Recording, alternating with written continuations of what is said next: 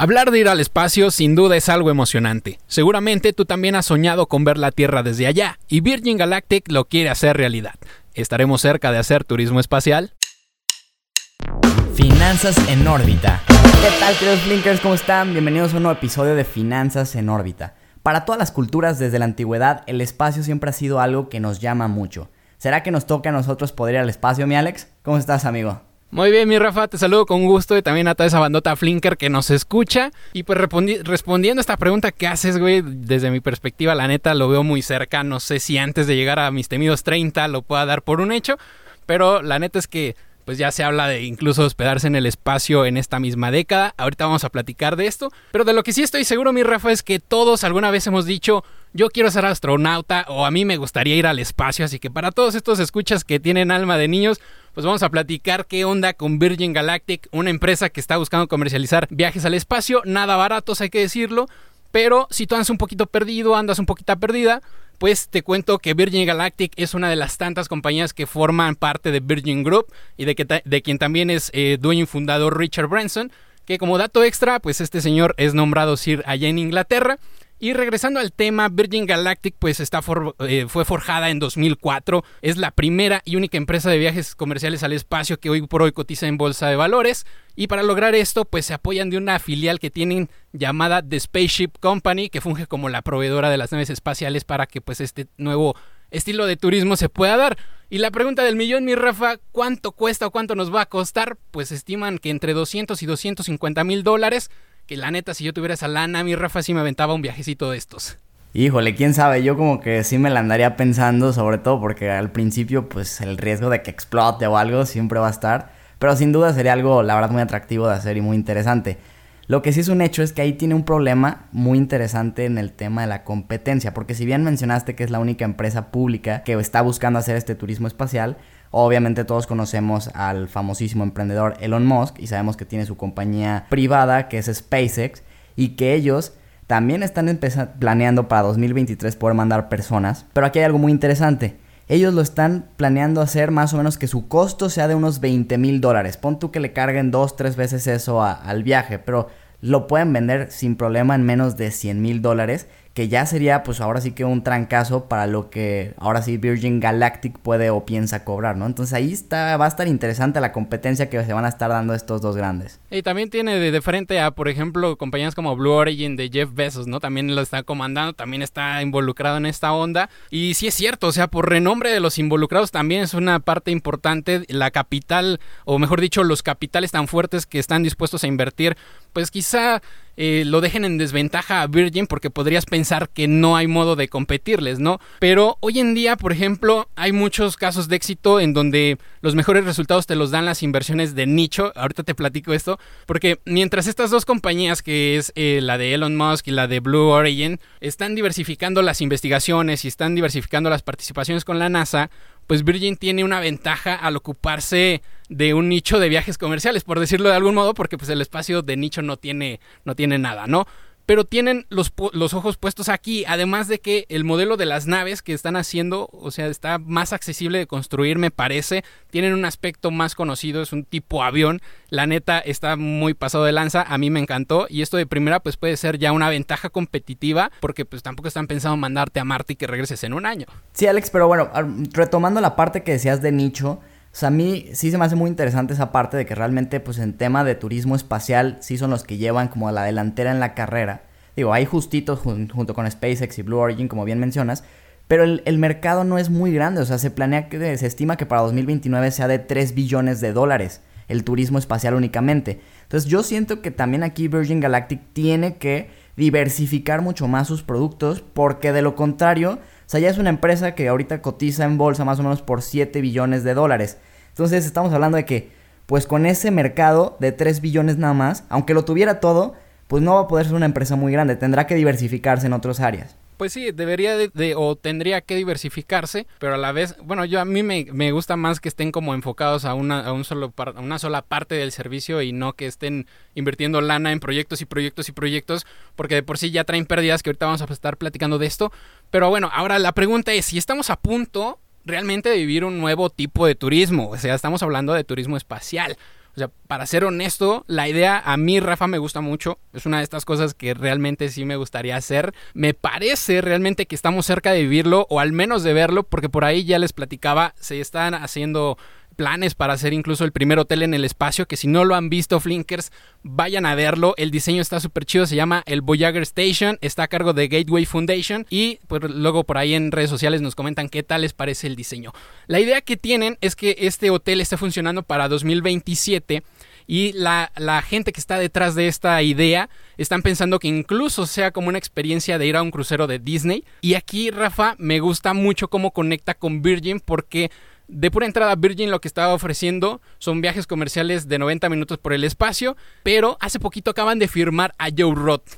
Joe Roth, quien estuvo al frente durante más de 20 años de parte del equipo Disney haciendo parques temáticos, modelos de resorts de la compañía y precisamente lo están firmando, güey, para que sea quien desarrolle experiencias atractivas a público, eh, experiencias que el público diga, ¿sabes qué? Me voy a poner a chambear, güey, voy a ahorrar porque quiero ir a esa experiencia en el espacio, ¿no? Fíjate que justo te iba a decir eso, que traían de CEO pues a este cuate que tiene una experiencia impresionante en Disney y que Disney pues siempre se ha caracterizado por saber venderte muy bien la experiencia que al final del día es lo que van a vender ellos, porque pues vas a salir, como tú dices, unos minutos realmente al espacio, vas a tener ahí la sensación de, de no gravedad, vas a ver la Tierra, la verdad, súper fregón, la vista seguramente, pero después regresas y pues sí te costó una lana y tienen que saber venderlo y manejarlo muy bien, que seguramente yo creo que ahí no va a estar el tema. Donde pudiera estar la cuestión de la mejor el éxito de la empresa que dependa de algunos factores, pues de entrada los permisos, ¿no? Digo, ahorita ya llevan 27 de 29 pruebas que pide la FAA, que es la Federal Aviation Administration en Estados Unidos. Ya completando las 29 con éxito, ya tendrían como este permiso para empezar a llevar viajes al espacio. Les faltan dos, se suponía que lo iban a hacer ahorita en febrero y lo tuvieron que retrasar a mayo. Ahora que no nos vaya a sorprender, güey, que realmente en algún momento lleguemos a ver, por ejemplo, una montaña rusa con el logo de Disney y que los carritos sean de Virgin Galactic, ¿no? Pero bueno, aquí el gran problema también que presentan, mi Rafa, es realmente quién podría pagar esto, porque ciertamente, si somos realistas, es una empresa que va a necesitar tener una gran demanda para solventarlo y no tener los problemas, por ejemplo, que una industria como la aérea normalmente pues está presentando. Estamos hablando de, por poner un ejemplo, de que en Estados Unidos es una economía de más de 300 millones de habitantes, es una de las economías más fuertes y poderosas del mundo, pero, por ejemplo, tienen un ingreso medio por persona que ronda los 70 mil dólares anuales. Estás hablando de un promedio de 5 mil 600 dólares mensuales y tienen un gasto medio de 3 mil dólares aprox. Aquí lo interesante es, por ejemplo, esto. Si ese sobrante de 2.600 dólares lo destinas para juntar para irte a un viaje de este tipo, considerando que sí cueste los 250 mil dólares, te tomaría 8 años juntar para vivir esta experiencia. Y por ejemplo, ya ni te hablo de un acceso al mercado latino, güey, en donde esos 2.600 dólares en México son un poquito más de 50 mil dólares y tenemos un ingreso medio de 8 mil pesos al mes. Entonces, no sé cuándo, por ejemplo, Latinoamérica podría estar viviendo una experiencia de este tipo. No, bueno, obviamente ahorita esto en principio va a ser para millonarios y poco a poco con el con los el avance en costes que se vaya volviendo más accesible, más popular, etcétera, pues se irá accediendo más fácil a este tipo de viajes al espacio, pero la realidad es que en un principio y yo creo que por muchos años será únicamente exclusivo de los millonarios que quieran vivir esta experiencia, que seguramente hay su mercado, o sea, esto eso no me queda la duda, pero pues es un mercado pequeño, o sea, no es no es algo acá comercial que vas a hacer y que ya todo el mundo lo va a empezar a, a tomar. Lo que sí es un hecho es que obviamente esa falta constante de ingresos, que de hecho en 2020 no tuvieron ingresos, hace que la acción sea muy volátil. Porque depende justamente de noticias de, ah, ya, ya le autorizaron esta nueva fase. O sabes que no, se retrasaron y eso hace que suba, que baje. Y ha sido hecho que sea muy, muy volátil esta acción. Sí, eh, contablemente dependen mucho del éxito que vayan a tener. Ahorita ya mencionabas que han tenido malos números. De hecho, en el año pasado tienen pérdidas netas de 74 millones de dólares únicamente para el cuarto trimestre del año pasado. Tienen una pérdida de 273 millones para todo el año 2020. Pero si, si, si, te platico, realmente a mí me sorprenden estos resultados, güey, porque pudieron haber sido resultados peores. Estás partiendo de un supuesto de que lo que están pretendiendo es ir al espacio, o sea, podrías decir que son pérdidas decentes, esto entre comillas, ¿no? A ver, o sea, digo, no, no creo que pérdidas decentes. O sea, ahí más bien yo creo que el aspecto es de decir, por ejemplo, yo voy a invertir. No, no tiene fundamento ahorita la inversión, digamos, en valor. O sea, la empresa como tal, digo, tiene sus activos, lo que sea, pero al final del día la empresa como tal no genera. Entonces no tienes un flujos a futuro como para descontarlos. Y eso hace que, como te decía, sea muy volátil. Lo que sí es un hecho es que si logran y tienen éxito en estas fases y empiezan a hacer los vuelos comerciales, ya van a empezar a tener ahí un flujo más constante. Que por ejemplo, por eso Elon Musk dijo, él no, yo no voy a sacar a SpaceX a la bolsa hasta que no puedan ser más predecibles sus ingresos, porque de lo contrario se vuelve otra vez muy volátil. Y nada más para que me entiendas un poquito, de los 359 días hábiles que lleva cotizando la acción, o sea, desde 2019 que salió como por ahí de octubre, han pasado 359 días hábiles. 41 días han sido movimientos de doble dígito, ya sea para arriba o para abajo, pero 41 días, esto representa el 11.42% de los días. Y 83 días han sido movimientos de entre 5 y 9.99%, también puede ser para arriba o para abajo. Esto nos habla de que realmente si le metes a esta acción, pues vas a meterte una montaña rusa de que suba, baje, suba, baja. Hasta ahorita ha subido más de lo que ha bajado, porque empezó en 10 dólares cuando fue su IPO, que fue a través de una SPAC, Special Purpose Acquisition Company, que es cuando dejas los inversionistas dejan dinero a, un inversionista como tal que los va a representar y va a buscar una empresa privada para comprarla. Y ahorita pues han tenido buenos resultados los que empezaron desde el principio, pero sí ha sido sumamente una montaña rusa, muy volátil. Sí, claro, o sea, definitivamente creo que podemos concluir que siempre eh, hablar de lo que es el futuro es una idea muy atractiva. Invertir en empresas que tienen una visión bastante futurista es muy, muy, muy interesante. Pero antes que decidamos hacerlo, me parece que es importante que analicemos la estabilidad, sobre todo de los avances de los proyectos y que consideremos también el porcentaje de éxito de los mismos, porque el futuro parece ser muy atractivo, muy elegante hasta cierto punto, pero para que sea sustentable, realmente va a necesitar de un mercado que esté sano y que pueda pagar por él. Y bueno, ahora sí pasamos a nuestra sección de ganadores y perdedores de la semana en el S&P 500. Ahora les traigo cuatro perdedores porque precisamente el cuarto, que es Tesla, que cayó un 11.48%, me llamó mucho la atención. Y es que ya lleva una caída acumulada de menos 33% desde su máximo histórico intradía, que fue de 900 dólares a principios de año.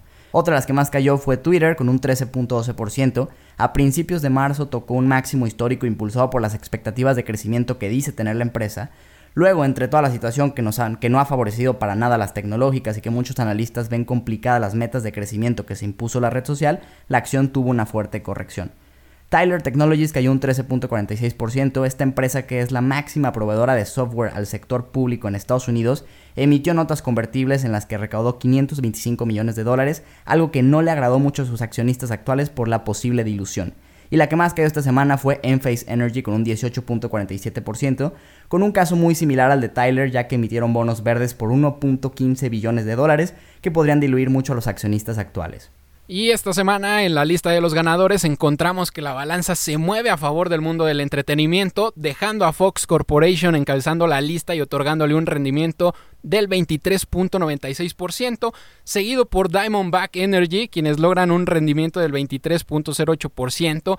Y es que después de que en meses pasados Bill Nygren, el administrador de Oakmar Phone, ejecutara un plan de desinversión precisamente de esta misma compañía, ha decidido regresar con una nueva posición de 2.6 millones de acciones, lo cual genera mucha expectativa porque lo que menos parece necesitar eh, esta compañía es inversión debido a que los activos incluso se le acumulan más rápido que lo que crecen los ingresos. Y en tercer lugar se encuentra Discovery Inc. alcanzando un rendimiento del 21.16%. Crecimiento que está impulsado por los buenos resultados que presentan en el cuarto reporte trimestral del año pasado y que acumulan para todo el 2020 ingresos por 10.6 billones de dólares. Aunque esta cifra Flinker es un 4% menor que en 2019, la compañía se muestra muy entusiasmada porque incluso estos resultados son mejor de lo que estaban esperando. Flinker, recuerda que nos puedes seguir en redes sociales, nos encuentras como arroba mi Flink en Instagram, Twitter y TikTok, como Flink en Facebook y LinkedIn y como arroba Finanzas Órbita en Twitter para ver contenido exclusivo del podcast. Nos escuchamos el jueves con más noticias y más información. Finanzas en órbita